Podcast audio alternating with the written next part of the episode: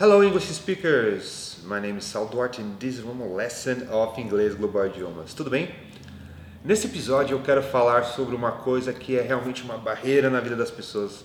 Quando eu serei fluente em inglês? Como eu faço para ser fluente em inglês? Acontece que a maioria das pessoas não consegue se tornar fluentes em inglês porque primeiro que elas nem sabem o que é ser fluente em inglês. E infelizmente muitas às vezes nem sabem o que é ser fluente em português. Ser fluente no idioma é quando você flui, consegue pensar no idioma, né, pensar em inglês, falar sem ficar pensando, sem se preocupar se você vai errar ou não, simplesmente flui, se comunica, tá? Você consegue ouvir bem e entender o que você está ouvindo, consequentemente você consegue falar, reproduzir o que você ouve, consegue ler de uma forma clara e consequentemente você consegue escrever. É, em qualquer idioma, escrita, a escrita é a parte mais difícil é, de um idioma. Então, somente quando você dominar essas quatro áreas do idioma, você pode falar que você é fluente, inclusive em português.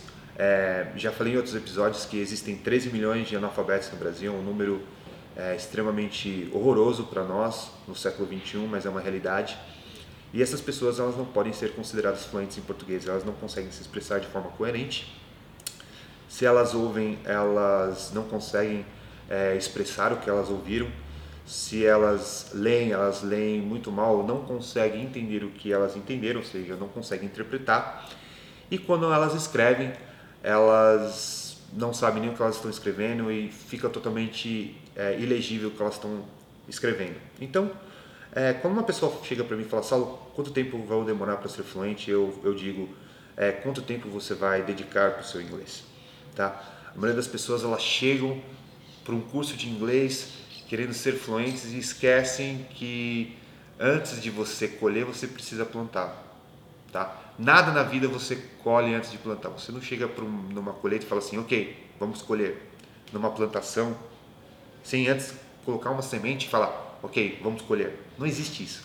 E não é eu que estou falando, é a lei de Deus. Tá, tá na Bíblia isso, a lei do semeador. Então, se você pensa em fluência, primeiro você tem que fazer o necessário para poder chegar lá. E como fazer isso nesse processo sem desistir no meio do caminho? Porque a maioria das pessoas, elas não fracassam, elas desistem, como eu sempre falo. E a grande verdade, o grande segredo que eu vou deixar aqui para você em off é de se divertir. Você precisa se divertir na jornada. A jornada, ela é mais importante que o destino, tá? Então, a partir do momento que você começa a curtir a jornada de aprender inglês, quando você menos esperar, você estará falando inglês. E quando você menos esperar, você estará acima da fluência, porque acima da fluência vem a proficiência, que já é outra coisa. Se comunicar é uma coisa, falar é outra, ser fluente é outra e ter proficiência é uma outra coisa. E como chegar lá? Sem se preocupar com o tempo. Quanto tempo você vai chegar lá? Não se preocupa com tempos o quão rápido. Ah, curso rápido. Existem hoje cursos de quatro semanas, outros de quatro meses que promete inglês fluente para você. Se você acredita nisso, é só você ir lá e comprar e ver se vai dar certo. Eu acho que não, tá? Isso não existe. Porém, se você começar a todos os dias com um acervo de informações que existem gratuitamente na internet, a ouvir inglês todos os dias, a escrever alguma coisa em inglês todos os dias, assistir um vídeo todos os dias de vídeo aula ou, ou até mesmo séries no Netflix você pode assistir é, ou também no YouTube você pode tentar traduzir o que está sendo escrito o que está falando no, no filme escutar uma música e traduzir a letra é, ir para encontros de inglês que são os meetups que eu sempre falo que se você está em São Paulo você pode frequentar os meus meetups se você está em outra cidade não existe você pode criar que são grupos de pessoas que se encontram para poder praticar o inglês se você fizer tudo isso e você se divertir nesse caminho, você vai fatalmente chegar lá. Consequentemente, você vai chegar lá na fluência. Então, a dica desse episódio é: aproveite a jornada e esqueça do destino. Não foca na fluência. A fluência ela é o final, entendeu? É a cereja do bolo, não é o bolo, é a cereja do bolo, tá?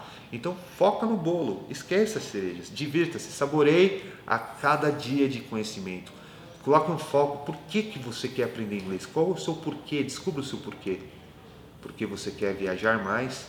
Porque você quer é, ter um emprego melhor, você quer uma, uma posição melhor na empresa que você está, ou você saiu do seu emprego e você quer montar seu próprio negócio, por exemplo, de importação e exportação, não sei.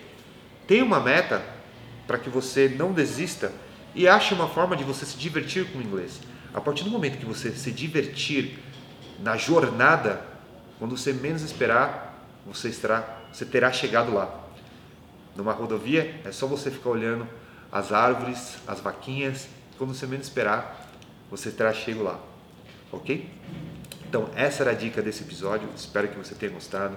Se você é novo no meu canal, não deixe de se inscrever ou deixar o seu joinha aqui para mim. E se você está me ouvindo no podcast, deixe seu review para mim e eu thank you very much. Meu nome é Paulo Duarte e eu te vejo no próximo episódio. See you in the next episode. Bye bye.